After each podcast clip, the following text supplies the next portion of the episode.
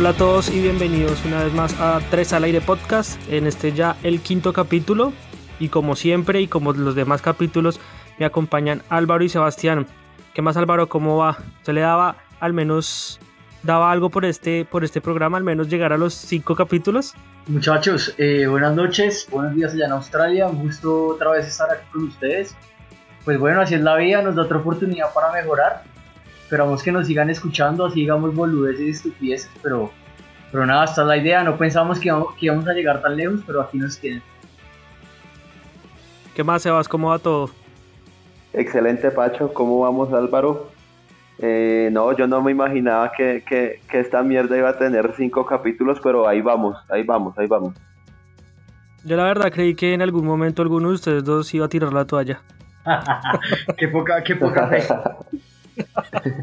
Gracias por esa fe, sí. ¿Y qué? ¿Cómo va la semana? Bien, pues comenzando otra vez semana. Eh, y nada, acá en Colombia, otra vez en el mismo cuento de, pues todo lo que sabemos de la pandemia. Y ya, no los quiero reír con eso, pero bien, bien. ¿Y Sebas qué? La semana ha estado como muy tranquila, vea pues aquí en Colombia se han presentado noticias. Hubo una nueva masacre, lamentablemente, pero hay noticias que la llenan a uno como de esperanza, como lo que pasó en Chile. Eso me tiene como muy esperanzado en que tal vez algún día nosotros podamos hacer lo mismo que hicieron los chilenos. Que aprendamos, un ejemplo. Que aprendamos. No, es que de hecho Colombia tiene una constitución de la cual no se le ha sabido sacar el jugo y es una buena constitución, eso es lo peor que Colombia tiene una constitución que de, la del 91, que lo más revolucionario que pudo haber hecho fue eh, tener ese, ese beneficio de, de poder eh, hacer, ¿cómo es que se llama esto? Poder hacer el derecho de petición. Ah, sí, sí, el, el, el, derecho de petición y quejarse ante las autoridades pues competentes que no, no, antes no, no, no, no se podía hacer. Entonces Colombia tiene una buena constitución, pero no, no ha sabido aprovecharla. Entonces, y, vea, usted el caso de Chile que, eh, pues, para nadie es un secreto que Chile, tantos años en la dictadura de Pinochet, y además fue un gobierno donde, donde pues, el autoritarismo era algo evidente, era un gobierno de extrema derecha, y también pues eh, se promulgó mucho el anticomunismo y la prohibición a, realizar sindicatos laborales y la libertad de expresión también fue algo como que no, no fue respetada durante, durante la dictadura de Pinochet. Entonces eso es darle una vuelta a la página impresionante de la historia de Chile y espero que nosotros, nosotros tal vez no tengamos una dictadura, pero sí tenemos algo que nos ha ha dañado durante más de 20 años, que, que pues para nadie es un secreto que, que ha sido el uribismo, entonces esperamos que algún día Colombia también cambie la página y salgamos adelante, que me le exijamos más a, que nosotros como colombianos salgamos a exigirle más a un político que a un jugador de fútbol, pues habla muy bien de nosotros, como tal vez lo hizo Chile. Sí, tiene toda la razón, Sebas. Bueno, yo quiero ya es comenzar con, con nuestro invitado porque tenemos mucho de qué hablar con él. Es un tema que a mí me genera mucha intriga y creo que ustedes dos también, ¿no?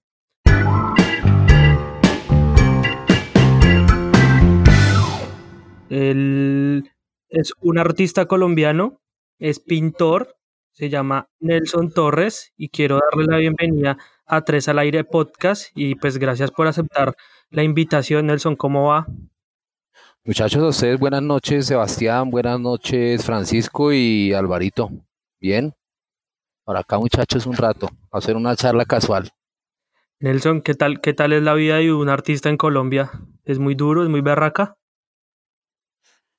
Pues la verdad sí, porque nosotros no somos una, una cultura, o sea, nuestra cultura no está a consumir arte, ¿no? Sí, no es algo como muy típico, muy típico de nosotros. No, no, no, no es una cultura de consumir arte, la verdad. Sí, y lo malo es que el, el, la persona que ve un, por ejemplo, un buen cuadro y el artista da su precio y dice, uy, no, eso tan caro, pero pues no sabe todo lo que conlleva detrás de eso, la elaboración del cuadro y todo, ¿no? No, no se aprecia eso. No se aprecia eso. Sobre todo uno lo ve muy reflejado en que pues la gente de estratos de tres hacia abajo no consume arte.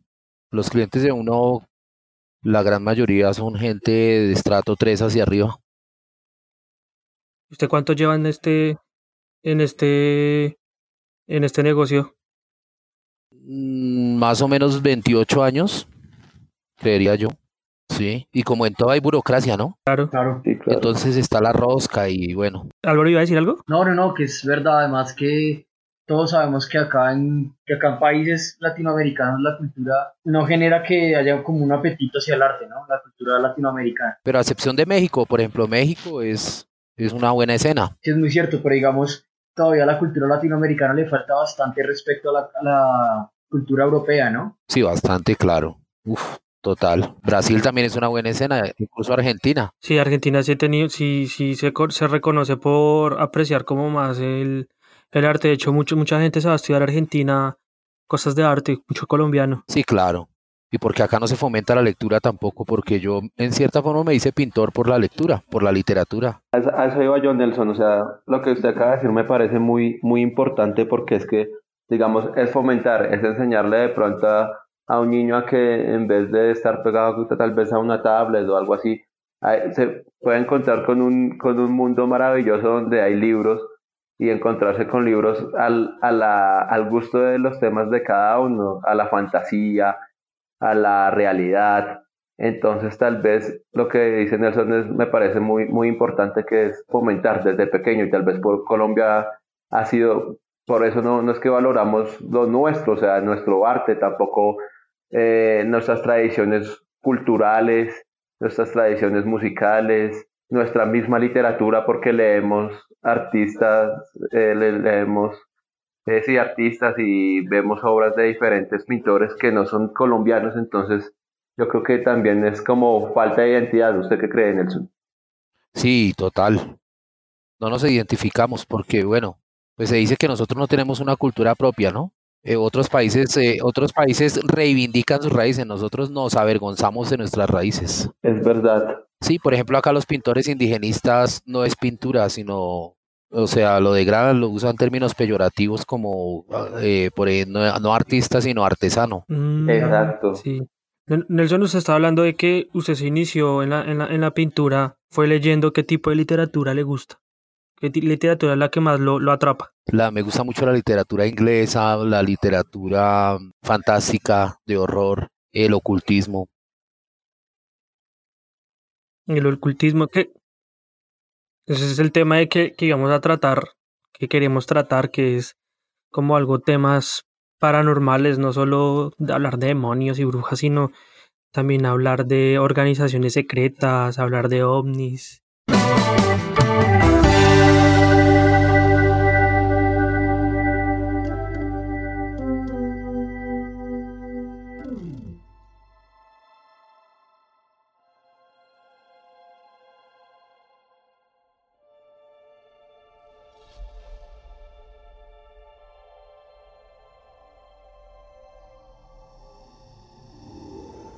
Llegó a la pintura por medio de los libros. Eh, y justamente tocó el tema del ocultismo que aprovechando que ya estamos a vísperas del Halloween, pues me parece que se dio la, entrada perfecta al tema.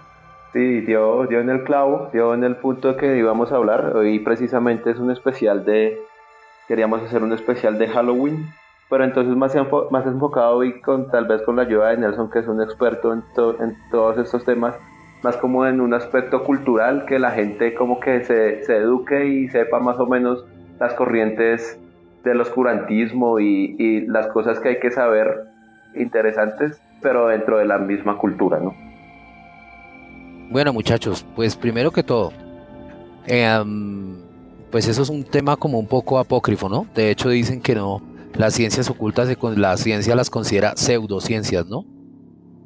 Pero pues ahora ha habido un acercamiento más al, ocultismo desde el punto de vista incluso científico, ya con la física cuántica, que trata de explicar ciertos aspectos, ¿no? Que hay algo más allá de la materia.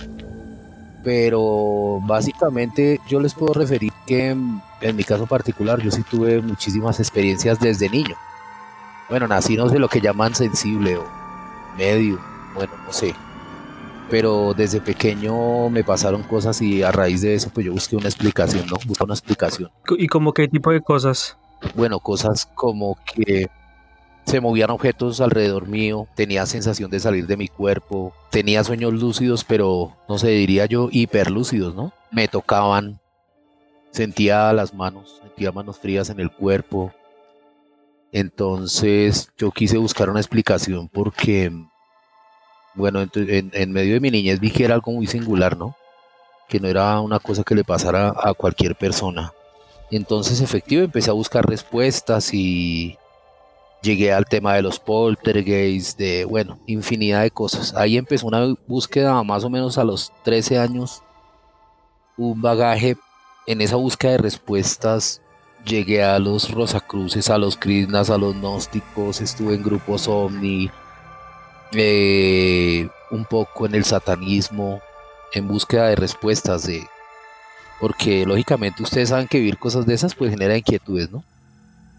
Entonces, pues. Claro, claro. Pues más que inquietudes debe generar es horror y terror.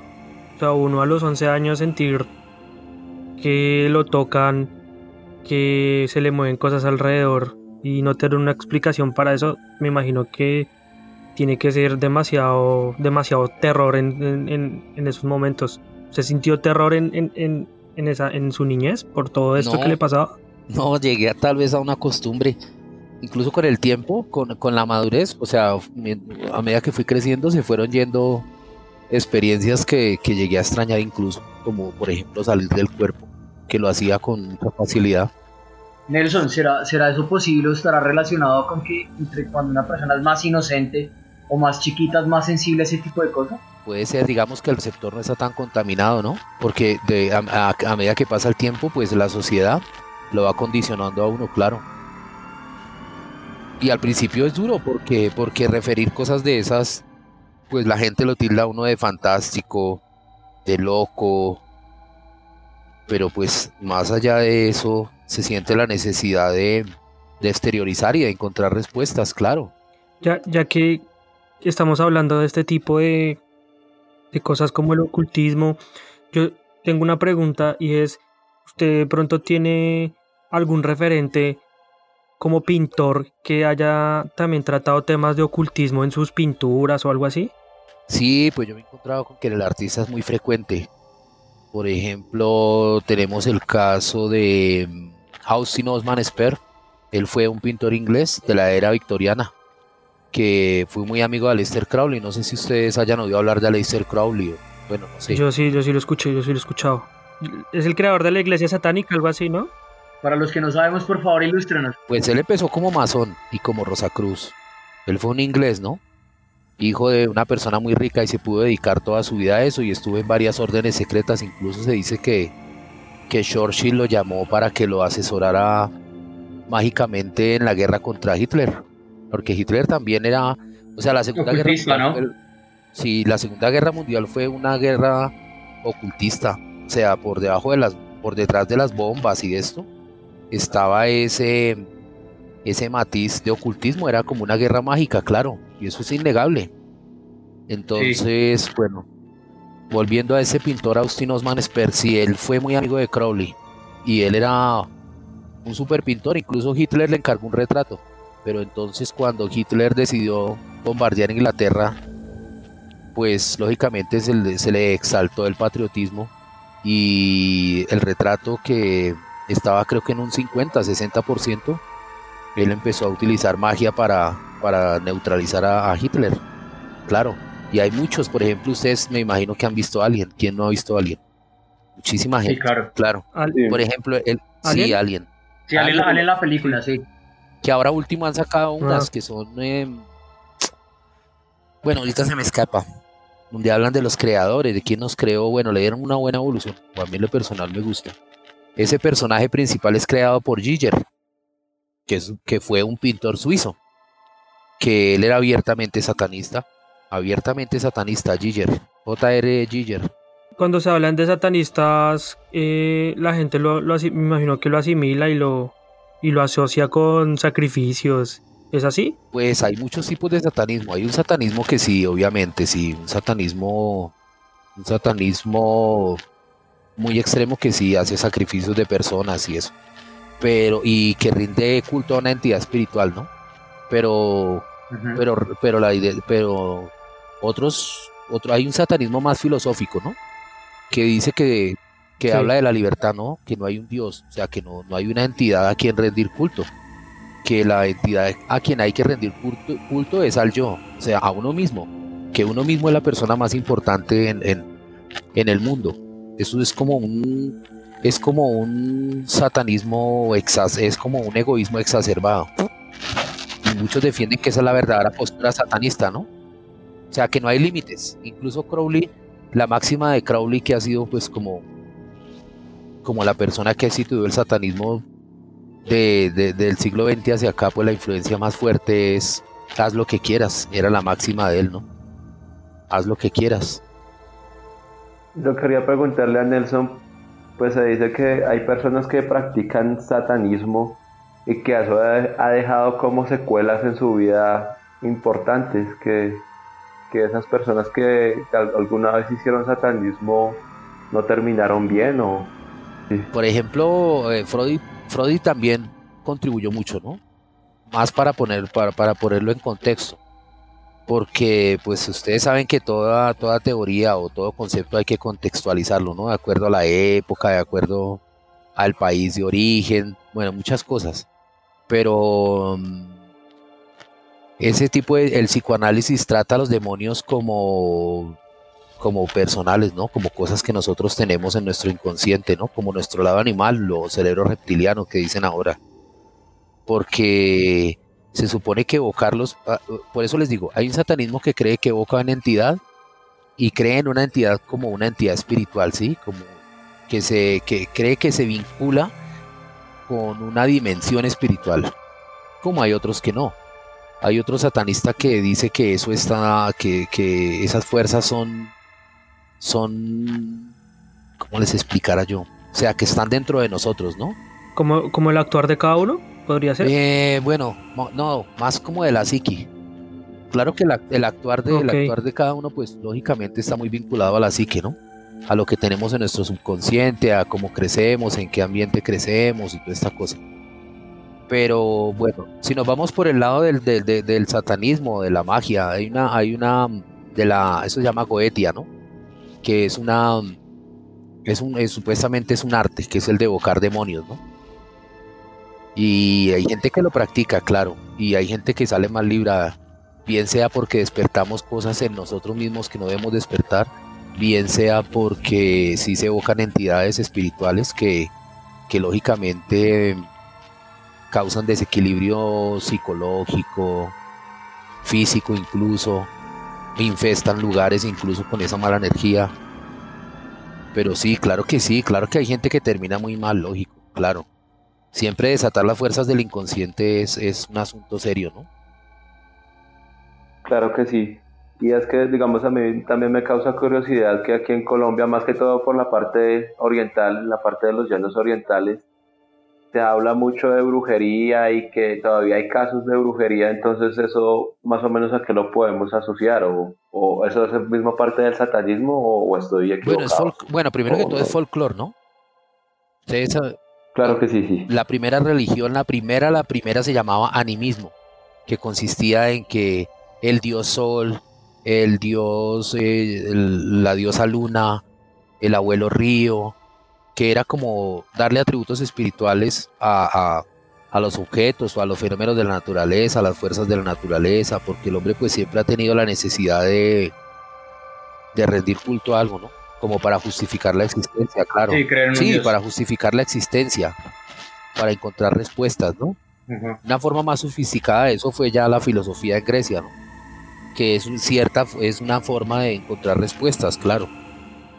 Claro, y no solo, yo creo que no solo la, filosofía griega, sino también, por ejemplo, eh, digamos los que, me fue el nombre, los celtas, también los países nórdicos que creían, que, exacto, los países nórdicos que creían en Bajala, que siempre es como la necesidad de buscar una explicación a la creación. Sí, que eran religiones antiguas, lo que ahora llaman paganismo O sea, la iglesia satanizó todo, ¿no? Pues cabe anotar.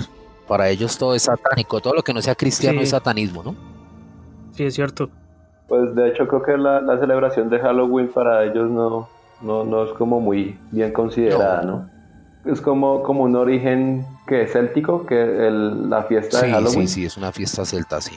100% europeo, claro. Sí, además que este tipo, pues lo que ustedes acaban de decir, este tipo cuando no es como una, no se sigue la deidad que pone el catolicismo, se considera paganismo. Claro, además, y además que el cristianismo es como un hijito de, de, muchas, de muchas, de, de, muchas religiones antiguas, ¿no?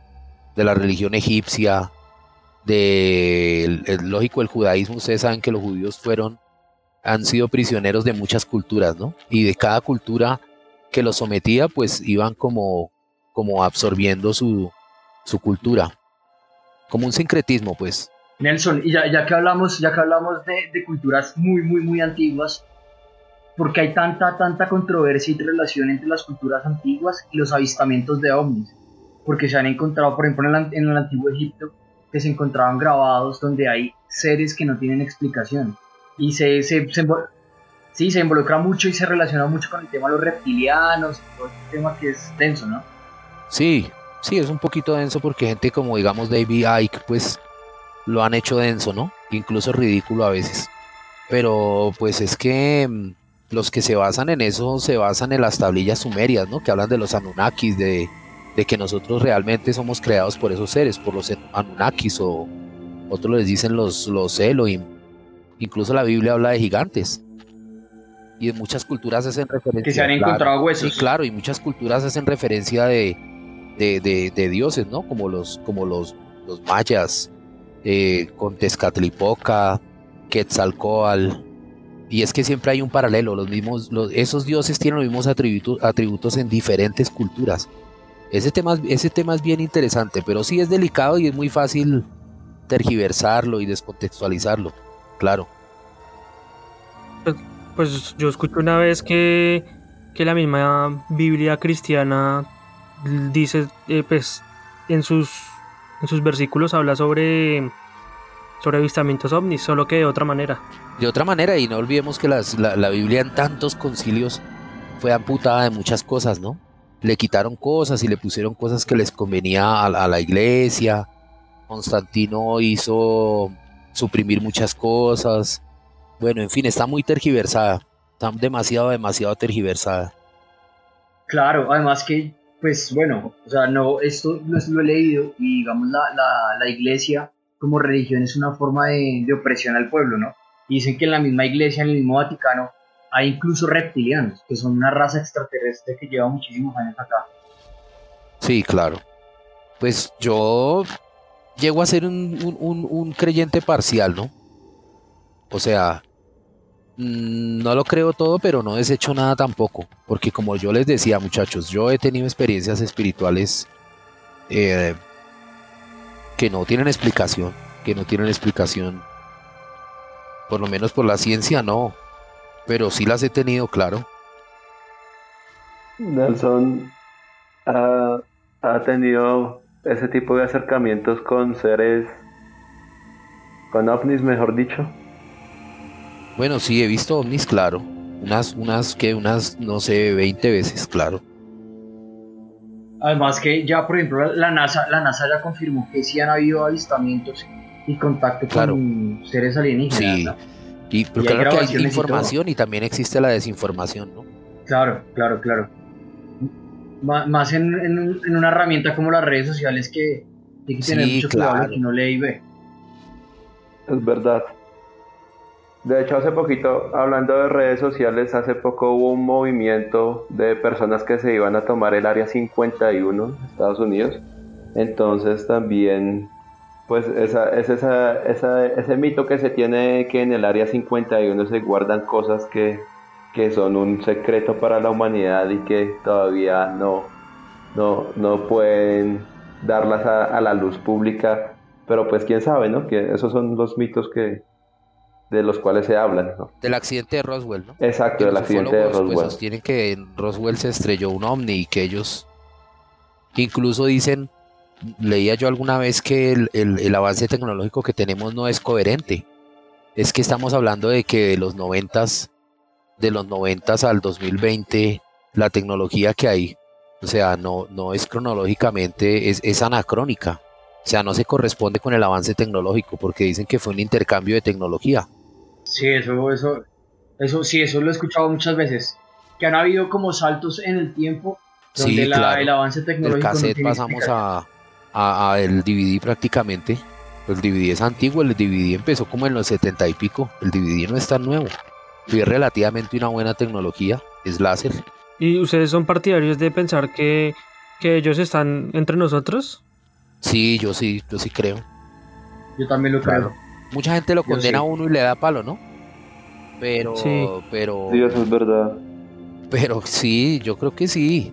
O sea, es decir, yo he visto tantas cosas en mi vida y me han pasado tantas cosas que, que yo creo casi, casi cualquier cosa valga la redundancia. Como yo les decía, yo experimenté mucho, por ejemplo, con la Ouija. La, con la Ouija me pasaron cosas sin explicación. ¿Cómo cuáles? ¿Qué le ha pasado? ¿Cómo es eso de la Ouija? Pues tengo una historia, pero es larga. Yo no sé si nos alcanza el tiempo. Claro, tiempo es lo que hay. Pero resulta Somos gente desocupada, entonces fresco. Ajá. Resulta que yo no era como muy buen estudiante, ¿no? Pero bueno, yo ya había hecho muchas veces antes la Ouija. Pero resulta que nos suspendieron. No me acuerdo por qué, pero el caso fue que nos suspendieron a un amigo y a mí nos suspendieron en una semana. Entonces resulta que el hombre pues mantenía la casa sola, ¿no? Los papás trabajaban todo el día. Y entonces le dije yo pues vamos a su casa y hacemos la Ouija. El hombre sí tenía más o menos referencia, pues no como yo, pero sí él sí tenía referencia. Bueno, la hacíamos, la hacíamos los primeros dos días, pues em, ocurría que se movía el, el, lector, se movía pues como aleatorio, ¿no? Pero entonces yo ya pues em, quise poner las cosas más serias y, y entonces evocábamos y empezamos a pedir respuestas y pruebas de que no era, porque yo ya tenía la teoría de que dicen que son movimientos eh, inconscientes, ¿no? Musculares inconscientes. Pero no, muchachos, eso, yo no sé si ustedes lo han practicado, pero el movimiento de eso cuando ocurre no es, no sé, a mí me parece que de parte del, del lector es un movimiento muy autónomo. El caso fue que supuestamente entró una entidad. Bueno, en ese tiempo mi amigo, él estaba enamorado de una chica y vivía al frente, él vivía en el segundo piso y la casa de ella quedaba al frente y ella también vivía en un segundo piso. Entonces lo llamamos, eh, yo traté de hacerle algunas preguntas filosóficas y eh, no sé si ellos escarban en el inconsciente de uno, no sé, no sé, no sé, pues ahí sí em, sería, sería especular y conjeturar ahí, pero el caso fue que yo le pedí el nombre, entonces la primera muestra de seriedad que yo sentí, que era como media verídica la cosa, fue que me dijo que él no podía dar el nombre. Y yo dije, ¿por qué? Entonces él me dijo a mí, ¿usted sabe por qué? Y efectivamente yo sabía por qué, ¿no? Porque en, la Goetia se dice que saber el nombre verdadero de un demonio es poderlo dominar, ¿no?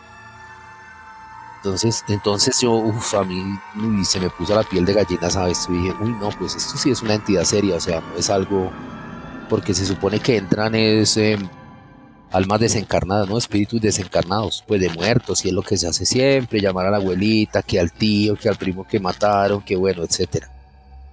Pero esa vez no, yo quise poner la cosa más, más heavy, entonces evocamos esa entidad. Entonces esa fue la primera muestra, entonces le dije, ¿cómo sabemos que es real? Entonces dijo, ¿qué quieren? Entonces mi amigo dijo, quiero que Rocío salga a la ventana. Me acuerdo hasta el nombre de la niña por lo particular de la situación. Eh, dijo dos minutos y se quedó quieto el pulsar de la Ouija. Efectivamente a los dos minutos salió, salió la susodicha niña a la ventana, miró izquierda, derecha y se volvió a entrar. Y entonces yo, uff, aquí pasa algo.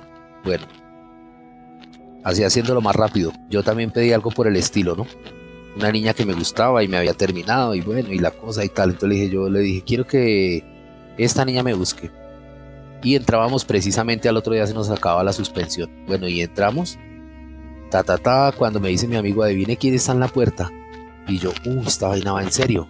Casualidad, díganle, llámenle casualidad, bueno, no sé lo que sea, pero la cosa no para ahí. Resulta que yo era, éramos muy vagos, pues, en esa época. y quedamos en ese tiempo, yo no sé ustedes cómo le dicen ahora, pero nivelar creo, pero en esa época se le decía habilitar una materia, ¿no?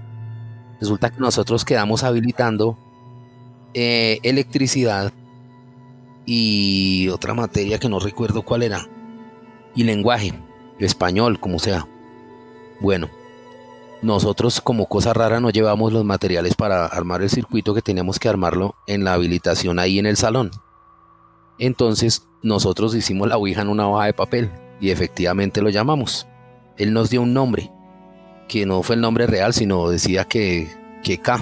Bueno, entonces nosotros K te llamamos, bueno, entró ahí. Y entonces saludó y tal, tal. Entonces nosotros dijimos, necesitamos pasar el año, ¿qué tal? Que la cosa, bueno, las locuras que hizo en la adolescencia. El caso fue que dijo, listo. Y nosotros, bueno, este man, bueno, eso, ¿cómo, nos va a sacar de ese chicharrón?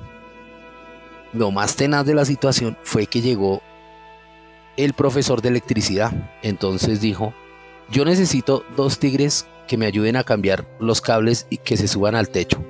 Y nos señaló Nelson y Alex. Y nosotros, bueno, listo. Y, y en la puerta nos dice, yo ya hablé con la profesora Miriam y ahí les vamos a arreglar la nota, pero para, para que nos ayuden porque están cambiando los cables y alguien liviano que se suba ahí al techo. Entonces, muchachos, ¿qué explicación tiene eso? Es demasiada casualidad, ¿no? Sí, inexplicable, no, no, no, Sí, dicen que no hay, yo, yo no creo mucho en las casualidades, yo creo en las causalidades. O, el, o, ese, o es la fuerza mental de uno que se cree el cuento y desata poderes psíquicos. Bueno, no sé qué explicación pueda tener. El caso es que, bueno, seguimos, ¿no? Entonces, bueno, lo llamamos después, bueno, no, nos, nos contactamos con él otra vez y tal, entonces nosotros, pues sorprendidos. Entonces, nosotros dijimos, bueno, ¿y qué quiere a cambio? ¿Por qué lo hace? Dijo, no, solo llámenme todos los días. Eso dijo, llámenme todos los días, no sé, seguro para abrir un portal o no sé qué cosa. No entiende. Eh, ¿Y ustedes lo siguieron llamando? Lo seguimos, sí, seguimos, seguíamos hablando y teníamos sesiones larguísimas, larguísimas. Pero entonces, ahí viene la parte oscura. La otra cara de la moneda fue que en la casa de mi amigo empezaron a aparecer como unas manchas verdes en la casa, como cuando hay humedad, que es como un verde negruzco. Así empezaron a aparecer manchas, el hogar del man se volvió una mierda. El papá empezó a beber y el papá no bebía la mamá resultó con cáncer. Y bueno, eso fue una mierda, tanto que ahí incluso se acabó la amistad, porque el hombre toda la vida me culpó de eso. Incluso después se volvió cristiano y bueno, en fin. Pero eso pasó, muchachos. Uy, qué horrible. Qué fuerte. Pues madre, fuerte, fuerte eso pasó, muchachos, eso pasó, muchachos, y, y, bueno, con otras cosas, porque es que hay una parte de la de las de las artes oscuras que se llama la necromancia, ¿no? Que es con lo de los muertos y también con huesos de muerto y toda esa cosa. Nosotros nos los robábamos de los cementerios también. ¿Qué se hacían con unos huesos de muerto? No, yo no sé, como un morbo, no sé, es que la adolescencia también genera unas cosas que uno... Pero bueno, lo hacíamos supuestamente para protección y no sé qué, y bueno. Y con eso también nos pasaron cosas, porque un amigo guardó unos en un armario y nosotros estábamos, al hombre de los días se, se fracturó en una moto o en una cicla, no recuerdo bien. El caso fue que estábamos hablando y todo. Y entonces le dije, ¿y usted qué hizo esos huesos? Y era una canilla. Y el hombre casualmente se rompió una canilla. Le dije, ¿y usted qué hizo eso? Dijo, eso está en el armario. Cuando el hombre dijo así, el armario se sacudió. Como por dentro, como ta ta ta. Pero así rapidísimo, como ta ta ta. Una cosa así como de, como de dos segundos. Una cosa como de dos segundos. Entonces, yo, muchachos, por eso les digo, pues yo evidencia fenomenológica sí tengo. O sea, si he vivido fenómenos, claro que sí los he vivido. Claro que sí, sin lugar a dudas sí. Lo que pasa es que no es fácil hablar de eso, ¿no? Porque pues, o sea, que alguien crea es complicado, pero, pero claro que sí, total. Yo tengo una historia de que me la contó mi mamá, es, cortica. Ella también dijo que jugó la tabla Ouija en, cuando estaba en el colegio. La jugó con unas primas. El hecho fue que ella, una de las primas tenía la tabla Ouija hecha en, en madera y querían contactar al a un tío que había muerto hace, hace unos días. El hecho fue que ellos, ellas eh, lo intentaron por varios días hasta que un día le respondieron y le dijeron que con los muertos no se juega. Y desde ahí ella no volvió a... No volvió a jugar. Eso sí, no, con, con esa respuesta ella lo decía porque ella decía que ella era muy escéptica, que ella no creía en que la tabla Ouija iba a servir. Y le pasó eso y desde ahí ella dijo que no volvió a tocar como el tema de la Ouija ni a nada, no lo contó un día hace mucho tiempo. Y sí, terrible. A mí sí me genera un poquito de miedo. Y debe, y debe generarlo. No miedo, respeto.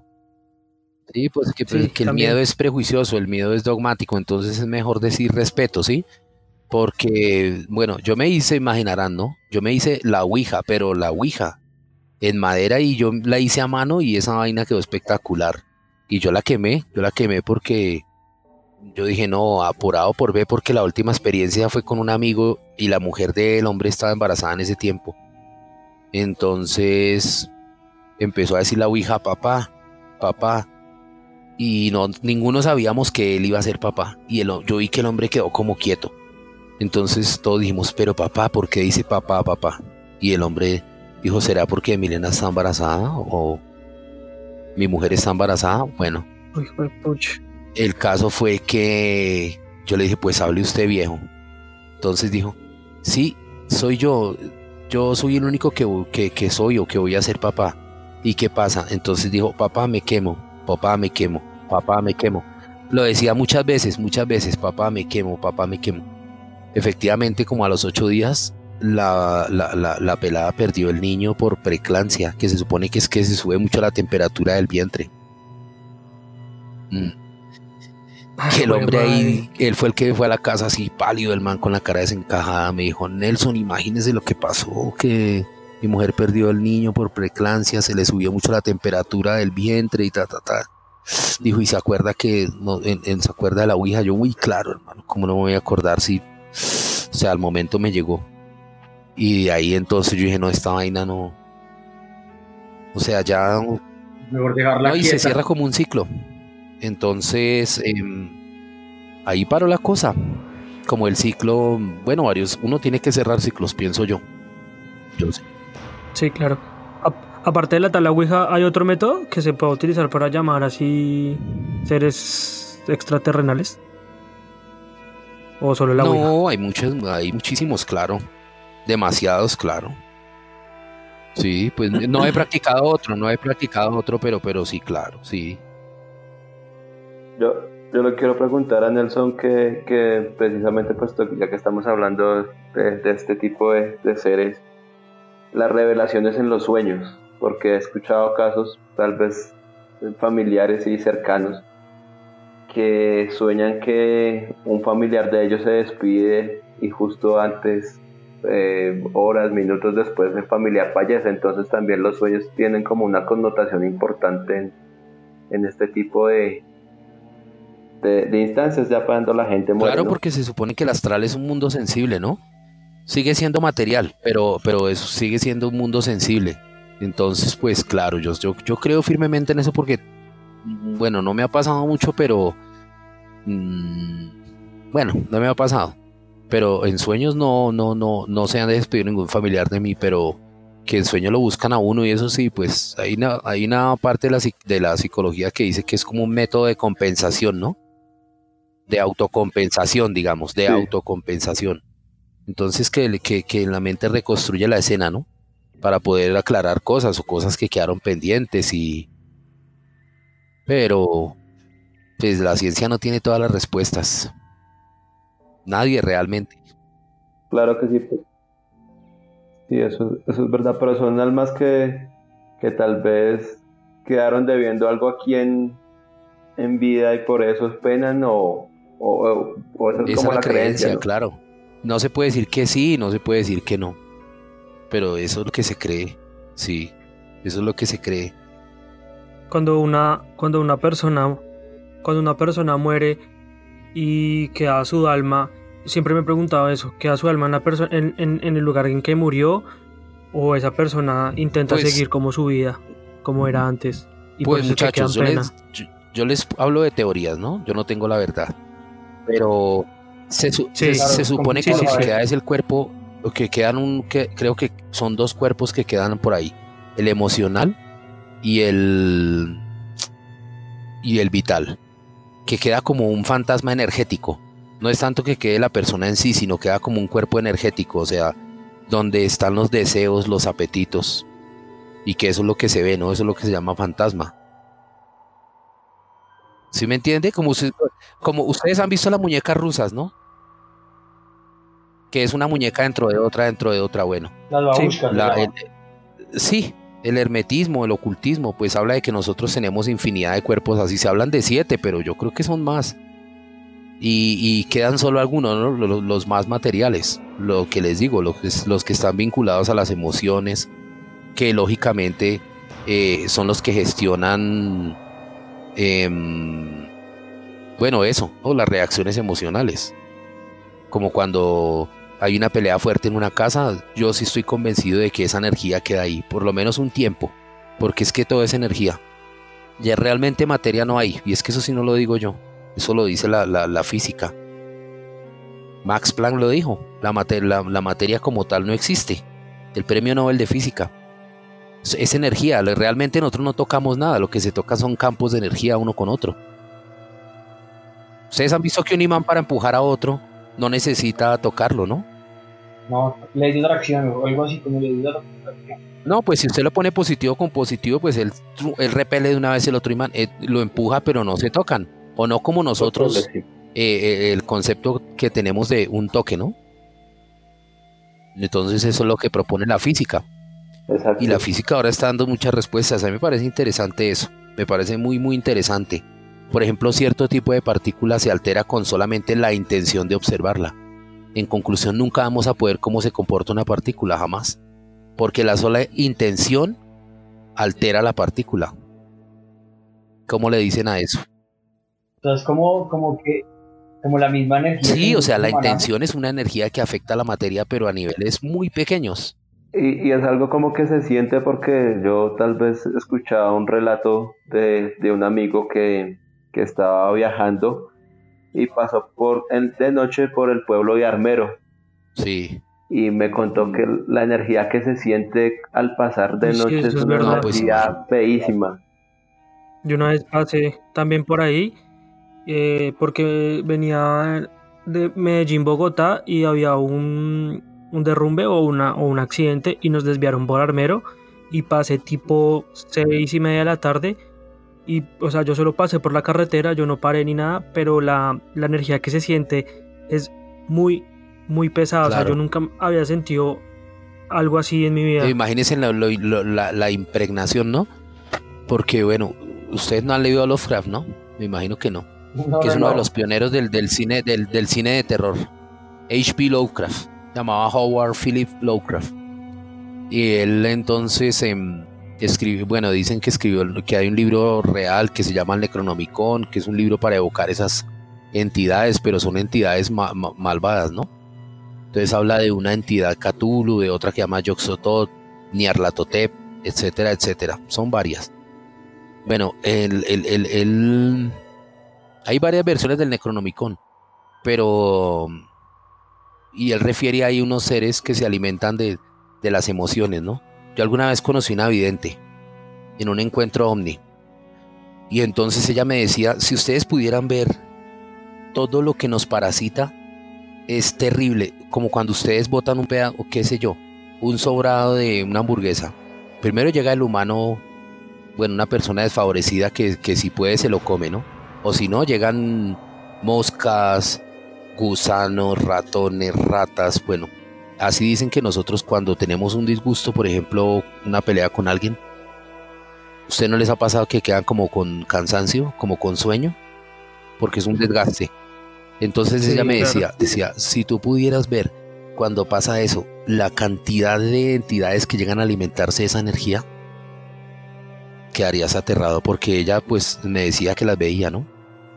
Que ella veía cuando cuando las cuando esas entidades llegan y lo mismo absorben después de un acto sexual, em, durante el sexo también llegan entidades a alimentarse. Todo lo que sean emociones, cuando estamos viendo un partido de fútbol, cuando estamos viendo el mejor del mundo que es Messi, todos lo sabemos, bueno. y uno se emociona, ahí, llega, ahí llegan esas entidades, ¿no? Y se, y se alimentan de esas emociones porque nada tiene desperdicio. Eso lo dice, eso lo dice, sí. Esos, son los mismos vampiros energéticos. Sí, claro. Y se supone que, se supone que la élite alimenta que nosotros tengamos emociones para, para, para alimentar algo. ¿Qué? Pues no. Algo, algo, algo. Alguna cosa se alimenta de esas emociones. Ya, ya que Álvaro habla de vampiros energéticos, es pues, pues de acuerdo a lo que usted pues, ha leído y de pronto las teorías y todo eso, siempre me he preguntado si, digamos, estos seres como los vampiros, los, como los, los hombres lobo y todos estos fueron en realidad invención del, del hombre o es que eso en realidad en algún momento puede ser que hayan existido y puede ser que existan aún incluso. Y tal cual como, como los pintan en los libros en las películas o, o, bueno, más, humanos. humanos tal vez. Lo que pasa es que hacen romántico y también se hace una película pues la película tiene que vender entonces pues sí y además que el ser humano humaniza todo no y ya humanizan hasta los mejor dicho eso es verdad y que las y que las películas como que ahora son como de terror, algo como muy cliché porque siempre es como, como cuentan la historia y un grupo de viajeros que van a una cabaña y la cabaña está embrujada. Las películas de terror ya no son como las mismas de antes, se han vuelto como algo muy, muy cliché. Pero tiene su trasfondo. Yo, yo soy un convencido de eso. Pero tiene su trasfondo. Sí, eso tiene su trasfondo, claro. Los mitos, las leyendas, quieren decir algo. Como lo mismo de la criptozoología, ¿no? de los, de los, lo que habla la criptozoología de los centauros y de los unicornios y del dragón y... Los dragones. Sí, se supone que existen. Sí, se supone que existieron, ¿no? Sí, los seres féricos también, sí. Se supone que existieron y... Pero que se, se, extinguieron o no sé. Como el, como, el, como el hombre de las nieves, el Bigfoot, bueno. Como todo el hombre lo quiere destruir. Sí. O hay teorías que dicen que esos seres vienen del centro de la Tierra, ¿no? Que eso es otro chicharrón de cuento, de la Tierra hueca. De que los extraterrestres son intraterrestres, no extraterrestres, sino intraterrestres. Que hay, que hay civilizaciones completas debajo de la Tierra. Y por eso es que de pronto el hombre no, no ha podido llegar al, al centro de la Tierra, ¿no? Pues eso nos dicen que no han llegado, ¿no? Eso es lo que nos dicen. Yo estoy seguro de que hay muchos descubrimientos incluso la cura contra el SIDA, entre muchas cosas, la, la cura al cáncer, pero pues no lo dicen, ¿no? Y yo imagino que así han descubierto muchas cosas, muchas cosas de la Tierra, que, no lo vamos a saber porque la, las élites sí existen y sí manejan esa información. Ustedes saben, muchachos, que el, el conocimiento es poder, ¿no? Sí, totalmente. Cuando habla de las élites, usted habla de los, de los que conocemos como Illuminatis y masones y todo eso. Eso es como la punta del iceberg, ¿no? Digamos los masones y eso son como la punta del iceberg. Y sí, claro que existen. Y lógicamente son ocultas porque no sabemos quiénes son. Al momento que supiéramos, pues ya no son ocultas, ¿no? Secretas, pues. Pero yo sí creo que existen, claro. Y quién sabe si sean humanos, no lo sé. Supuestamente yo una vez leí y entre los Illuminati hay reptilianos que tienen mucho contacto. Incluso yo me leí un libro, ya que estamos tan literarios, que se llama El Grupo de Server, que es de Daniel Y justamente hablaba, pues no hablaba de nada reptiliano ni nada paranormal, pero hablaba de cómo las élites manipulan todo, por ejemplo, cómo, cómo la, esa élite que está la reina Isabel, están los Love, que son los alemanes, familias árabes, trataron de acabar, por ejemplo, con Canadá o destruyeron un avión donde un científico tenía la cura contra el SIDA, pero como eso esta gente es tan poderosa y maneja, digamos, todo el tema de las, farmacéuticas, pues buscaron la forma de destruir la cura y seguir vendiendo los placeos y, y generando eh, infecciones. Bueno, yo tengo, no sé, ahí sí, no sé, o sea, yo pienso, porque yo pensaba, decía, pues si son tan poderosos y se quieren apoderar de la tierra, ¿por qué no nos destruyen de una vez por todas? Pues ¿por qué? Pues porque somos alimento, ¿no? Algo procesamos, para algo nos necesitan, porque siempre ha habido esa, sí, sí, es la única, es la única, es la única razón, pues, lo que, lo que yo pienso es la única razón, si, pues, si tienen el poder de destruirnos, ¿por qué no lo hacen? Porque nos necesitan, somos parte de un proceso, como hacer una fotosíntesis, una especie de fotosíntesis con algo, procesamos la energía del sol y necesitan eso. Eh, no sé. De, hecho sí somos parte del proceso, ¿no? Porque nos descomponemos y, y la tierra reabsorbe todos los tejidos, todo, ¿no? En el proceso necrótico y todo, claro. Pero digo para lo que les decía a ustedes, para como no sabemos gestionar nuestras emociones, generamos algún tipo de energía, no sé. Porque ustedes no se preguntan, por ejemplo, por qué Sí, claro, que por ejemplo los receptores del dolor, el dolor emana una energía que supuestamente la reabsorbe, no sé, creo que es Saturno. O sea que si los humanos dejaran de sentir dolor, Saturno sale de su órbita. Bueno, pero son cosas locas, ¿no? Nunca he escuchado eso. Nunca también había escuchado eso. Y que el amor sostiene a Venus y que, bueno, y que esa es como la simbiosis que hay y, y la que, en la que se sostiene mucho la astrología, ¿no? en sus primeras, no esos astrólogos ahora del periódico del domingo, de la revista, sino los astrólogos serios. Los astrólogos serios. Walter, Walter Mercado. Sí. Huele, del mercado. y, hay personas que, y aunque ustedes no lo crean, hay personas que son como muy creyentes en eso y que esperan que cada el, horóscopo y eso. A mí me gusta leer mucho eso, pues yo sé que soy, nací en el año de, la rata, en el año Uy, Pero ese horóscopo chino es buenísimo. Sí, vea que no, no, no. Mire que ellos basan todo en los hexagramas y eso es buenísimo, en unos símbolos. Lo más curioso es que esos símbolos están en el caparazón de la tortuga en muchas formas de la naturaleza. No, muchachos, es que hablar, ahí podríamos hablar, pero mm, cualquier cantidad. Es como un lenguaje de Dios o algo así. Por ejemplo, ya que hablamos, ya que hablamos de Dios, por ejemplo, hay un, tema interesante que siempre me ha llamado la atención, estoy seguro que en eso lo sabe, que es sobre el punto áureo. Sí, la proporción áurea, la regla de oro. Exacto. ¿Qué es esto? Es una razón geométrica, 1, 6, 18. Es una, eso me parece que es una ecuación de segundo grado, es cuadrática con una sola incógnita, me parece. Y el resultado es 1,618 y eso es un porcentaje. Entonces eso se aplica... Eh, uy, eso es súper interesante. Yo también estuve un tiempo eh, eh, especulando con eso con un amigo que entendía el tema más que yo, porque yo no soy precisamente un matemático, pero por el arte, pues llegué a eso de la famosa razón, razón áurea, ¿no? Para uno poder... Claro, porque eso, también, para está ligado con el arte, con todo, ¿no? con, la música, el arte, con todo. Claro, pero es que lo más curioso es que no es una invención humana. Por ejemplo, está conectado con la sucesión de Fibonacci, que es 1, 2, 1, 2, 3, 5, 8, se va sumando el de atrás hacia adelante. Ajá, sí. Y es como un patrón, es como, es como, es como, no sé si sea un algoritmo, pero en ese patrón se, se puede predecir em, eh, cuántas crías va a tener un conejo, eh, incluso hay gente que dice que predice la bolsa con eso, porque realmente el caos no existe. El caos es simplemente un orden que nosotros no podemos medir. Para eso son los algoritmos, ¿no? Para encontrar patrones. Entonces trabajan con esa regla de oro, con ese número de oro.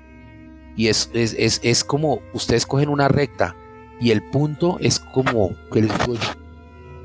como un poquitico más de la mitad hacia la derecha, ese es el punto de oro. Si ustedes buscan en YouTube, hay formas facilísimas de encontrar el punto de oro en una recta, con un compás y una escuadra. Pero facilísimo, súper fácil.